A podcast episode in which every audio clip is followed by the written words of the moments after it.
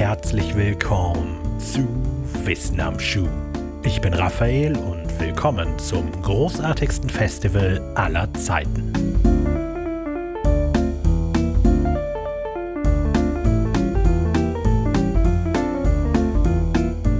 Am 12. Dezember 2016 werden einige der aktiveren Nutzer der Social-Media-Plattform Instagram wohl ihr blaues oder besser orangenes Wunder erlebt haben. Fast 400 der größten Influencer der Plattform, mehr oder weniger Instagram-Nutzer mit einer großen Anhängerschaft, veröffentlichten zeitgleich ein orangenes Quadrat auf ihrem Profil. In der Beschreibung etwas wie Ich sehe euch auf dem Hashtag Fire Festival. Ein Klick auf das Bild startet ein Promotion-Video für dieses ominöse Fire Festival.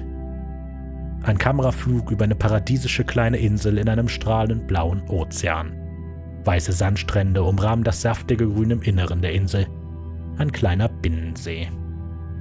Eine kurze Luftaufnahme eines kleinen Propellerflugzeuges, aus dem ein paar Koffer geladen werden. Dann Nahaufnahmen von fröhlichen Supermodels in Bikinis und Badeanzügen. Eine kurze Aufnahme einer feiernden Festivalmenge. Schließlich über der Aufnahme eines klaren, strahlend blauen Meeres mit einer Segelyacht und ein paar Jetskis erscheint in elegant gelassener Schrift der Text Welcome to Fire Festival. Und das waren nur die ersten 13 Sekunden. Die übrigen 90 sind genau das, nur mehr. Mehr Wasser, mehr Party, mehr Models, mehr Yachten. Mehr Models beim Partymachen auf einer Yacht im strahlend blauen Meer. Mehr Festivalmagie, mehr elektronische Musik. Eingeblendete Schriftzüge versprechen zwei lebensverändernde Wochenenden auf einer abgelegenen Privatinsel in den Bahamas, die einst Pablo Escobar gehörte. Das Beste aus Essen, Kunst, Musik und Abenteuer. Ein Musikfestival, nein, eine Erfahrung an den Grenzen des Unmöglichen und sogar darüber hinaus. Auf der Webseite geht es dann in einem ähnlichen Ton weiter. Schlicht aber stylisch bewirbt die Webseite zwei potenziell lebensverändernde Wochenenden, am 28. bis zum 30. April und vom 5. bis zum 7. Mai. Einfache Wochenendtickets starten bei etwa 900 US-Dollar und beinhalten den Flug von Miami auf die Insel, eine Übernachtungsmöglichkeit in einem möblierten Zelt und eine Grundessensversorgung. Aber das ist natürlich nicht alles. Die Würze liegt in den Upgrades, vom gewöhnlichen Gast zum VIP-Besucher und darüber hinaus. Was soll man mit einem schnöden Zelt, wenn man ein Schiff für sich und seine Freunde buchen kann? Oder gleich eine Villa? Exklusive Erlebnisse, Zugang zu VIP-Bereichen, Inselrundfahrten, Essen vom Starkoch und so, so viel mehr erwarten die zahlungswilligen Gäste. Das teuerste in einem buchbaren Ticketpaket kostet 50.000 Dollar pro Person für ein Wochenende auf der privaten Künstlerinsel in einem luxuriösen Haus für vier Personen. Natürlich waren die etwa 5000 verfügbaren Festivaltickets bald ausverkauft, spätestens als immer mehr Stars zum Festival-Lineup hinzugefügt wurden und die Basistickets für gerade einmal 400 Dollar in manchen Flash-Sales angeboten wurden. Dann kommt der 27. April, der Donnerstag vor dem ersten von zwei legendären Wochenenden, der erste offiziell mögliche Anreisetag. Etwa 500 Besucher, die meisten hatten mehrere tausend Dollar für das Wochenende bezahlt, sind bereit für das Festivalerlebnis der Extraklasse. Exklusiv und luxuriös.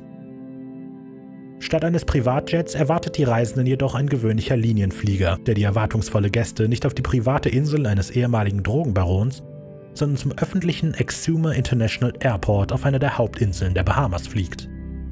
Die ersten eintreffenden Gäste werden in Bussen zu einem Strandrestaurant gefahren, wo sie für die nächsten Stunden ohne Informationen ausharren sollen. Was sie natürlich nicht davon abhält, zu versuchen, mit Musik und Tequila Partystimmung aufkommen zu lassen.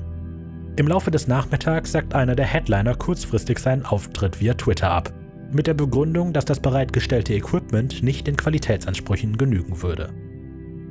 Die nächsten Ankömmlinge und nach fast sechs Stunden Wartezeit schließlich auch die im Strandrestaurant geparkten Gäste werden mit gelben Schulbussen zum Festivalgelände gefahren, einem mit Maschendrahtzaun abgesperrten Bereich im Nordosten der Insel. Keine Villas, kein WLAN, kein Essen, kein Strom, dafür ein Kiesplatz voll mit Kuppelzelten, wie sie der Katastrophenschutz aufstellt.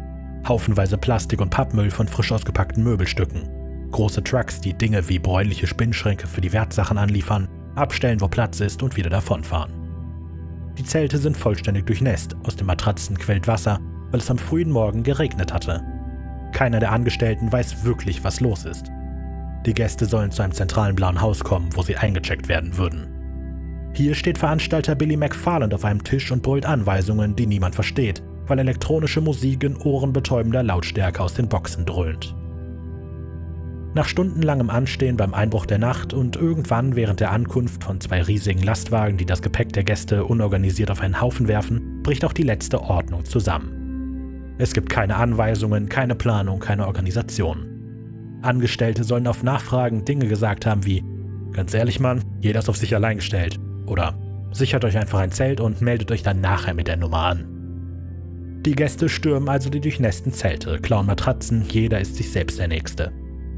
Etwas überspitzt beschreiben es Gäste später als Herr der Fliegen oder Tribute von Panem für reiche Kids. Das wird natürlich nicht besser, als die Veranstalter beschließen, kostenlosen Tequila zu verteilen, wahrscheinlich um die Leute von der Situation abzulenken. Am Ende stellt sich raus, dass der verfügbare Platz noch nicht einmal für die 500 anwesenden Gäste reicht. Eigentlich war für den Abend ein großes Eröffnungsgrillen angesetzt, das wenig überraschend nicht stattfindet. Wer etwas zu essen ergattern kann, bekommt einen Styropor-Container mit zum Beispiel zwei Scheiben Brot, leicht angeschmolzenem Scheibenkäse und ein paar Salatblättern. Irgendwann im Laufe der Nacht, als viele der ankommenden Gäste schon wieder versuchen, zurück nach Miami zu gelangen, wird das Festival dann offiziell abgesagt. Gäste, die die Nacht in eroberten Zelten verbringen, erfahren das aber teilweise erst von den wenigen Festivalmitarbeitern, die am nächsten Tag noch vor Ort sind und nicht wegen fehlendem Lohn streiken. Im Laufe des Wochenendes finden die meisten Gäste ihren Weg nach Hause, auch wenn manche von ihnen die Nacht nicht in nassen Zelten, sondern wortwörtlich eingesperrt im Flughafenterminal verbringen müssen. Aber diese Geschichte würde jetzt zu weit führen. Auf Social-Media-Plattformen wie Twitter, Facebook, Reddit und natürlich auch Instagram wird das Ganze schnell zu einer gewaltigen Lachnummer. Auf den ersten Blick sind die Geschädigten immerhin hauptsächlich Kids gewesen, die bereit waren, für das Gefühl, Teil eines exklusiven Events für Supermodels mehrere tausend Dollar zu bezahlen. Darüber lacht das Internet selbstverständlich gerne. Immer mehr rücken allerdings die wahren Geschädigten in das Licht der Öffentlichkeit. Die lokalen Arbeiter, die nie bezahlt wurden. Die Besitzerin des Strandrestaurants, in dem die ersten Gäste abgeladen wurden, musste 50.000 Dollar ihres eigenen Ersparten aufwenden, um ihre Angestellten und die Verpflegung zu bezahlen. Geld, welches sie von den Festivalveranstaltern nie zurückbekommen soll. Schnell hagelt es Klagen gegen das Festival und seinen Hauptverantwortlichen. Billy McFarland bekennt sich 2018 schließlich schuldig, Investoren um 26 Millionen Dollar betrogen zu haben und bekommt dafür eine Freiheitsstrafe von sechs Jahren. Aber was war passiert? Die Geschichte beginnt irgendwann im Jahr 2015, als sich Rapper Ja Rule und Jungentrepreneur Billy McFarland im Rahmen einer Party treffen. Die Party wird von McFarlands Unternehmen McNeeses geschmissen. Auf dem Papier eine Firma, die schicke schwarze metallene Kreditkarten anbietet, aber inoffiziell eher eine Art exklusiver Clubmitgliedschaft für 250 Dollar jährlicher Teilnahmegebühr. Es ist nicht ganz klar wann, aber irgendwann fassen die beiden den Plan, ein neues Unternehmen aufzuziehen. Fire Media. Eine App, die das Buchen von Künstlern für Veranstaltungen direkter und unkomplizierter machen soll. Eines Tages sitzen die beiden zusammen in einem Privatflugzeug für einen Flug über den Bahamas, wie man das scheinbar so macht, als der Sprit der Maschine zur Neige geht und das Flugzeug auf einer fast menschenleeren Insel landet. Jarul und McFarlane verlieben sich augenblicklich in die Insel und Billy kommt die Idee, ihre App durch ein Musikfestival genau auf dieser Insel bekannt zu machen. Also machten die beiden sich an die Arbeit, allerdings weniger am Festival selbst, sondern eher an der Erfahrung, die das Festival bieten soll. Sie buchen eine Gruppe Models und ein Kamerateam, die mit ihnen auf die Insel kommen sollen, ein paar Jetskis und Boote. Auf diesem Trip entsteht das gesamte Promotion-Material des Festivals. Wieder zu Hause investiert die Firma nicht etwa in die Organisation des Events, sondern in die Verbreitung des Traums Fire Festival. Sie bezahlen etlichen namhaften Influencern eine Menge Geld, um das frisch gefilmte Promo-Video zu verbreiten. Berichten zufolge bekommt Reality-TV-Sternchen und Model Kendall Jenner für den Post des orangenen Quadrats 250.000 Dollar. Mit der Veröffentlichung des Videos fiel schon direkt eine der wenigen bis dato gemachten Organisationen vom Tisch. Fire Media wollte die Insel aus dem Video Norman's Cay von seinem Besitzer für das Festival leasen. Dieser stellte aber die Bedingung, die Verbindung mit Escobars Drogenkartell nicht in das Marketing aufzunehmen. Als das Video erschien und die Verbindung anpries, wurde der Deal sofort annulliert. Das hielt man aber natürlich geheim. Was in den nächsten Monaten folgte, füllt zwei 90-Minuten-Dokumentationen auf den Streamingdiensten Netflix und Hulu, wird also definitiv zu umfangreich für diese Episode.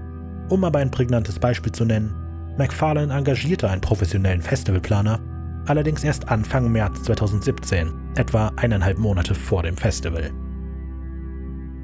Es wird heiß diskutiert, ob Fire Festival quasi von Beginn an als Betrug angelegt war oder ob die Veranstalter einfach zu spät gemerkt haben, dass sie der versprochenen Aufgabe nicht gewachsen waren, aber wegen Schulden und Versprechungen nicht mehr die Reißleine ziehen konnten. Letztlich ist es wohl eine Mischung aus beidem. McFarlane und Jarul wollten einen Traum verkaufen, ein Gefühl von Luxus und Exklusivität, in deren Zentrum nur sie stehen als die lässigen, erfolgreichen Partymanager, die sie immer sein wollten. Also zog Billy mit teilweise fragwürdigen Versprechungen zu Beginn viele Investoren an Bord.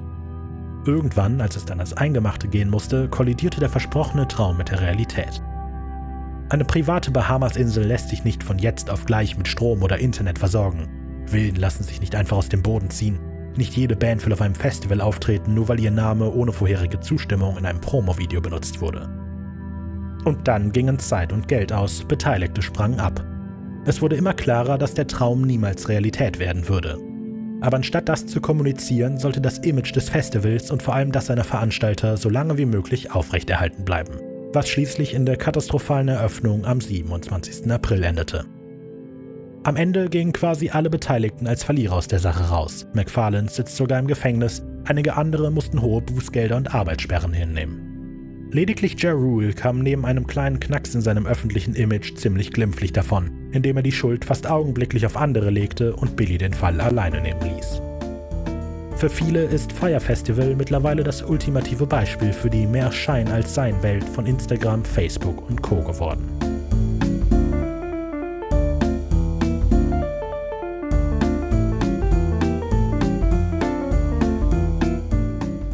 Vielen Dank fürs Hören dieser Folge Wissen am Schuh.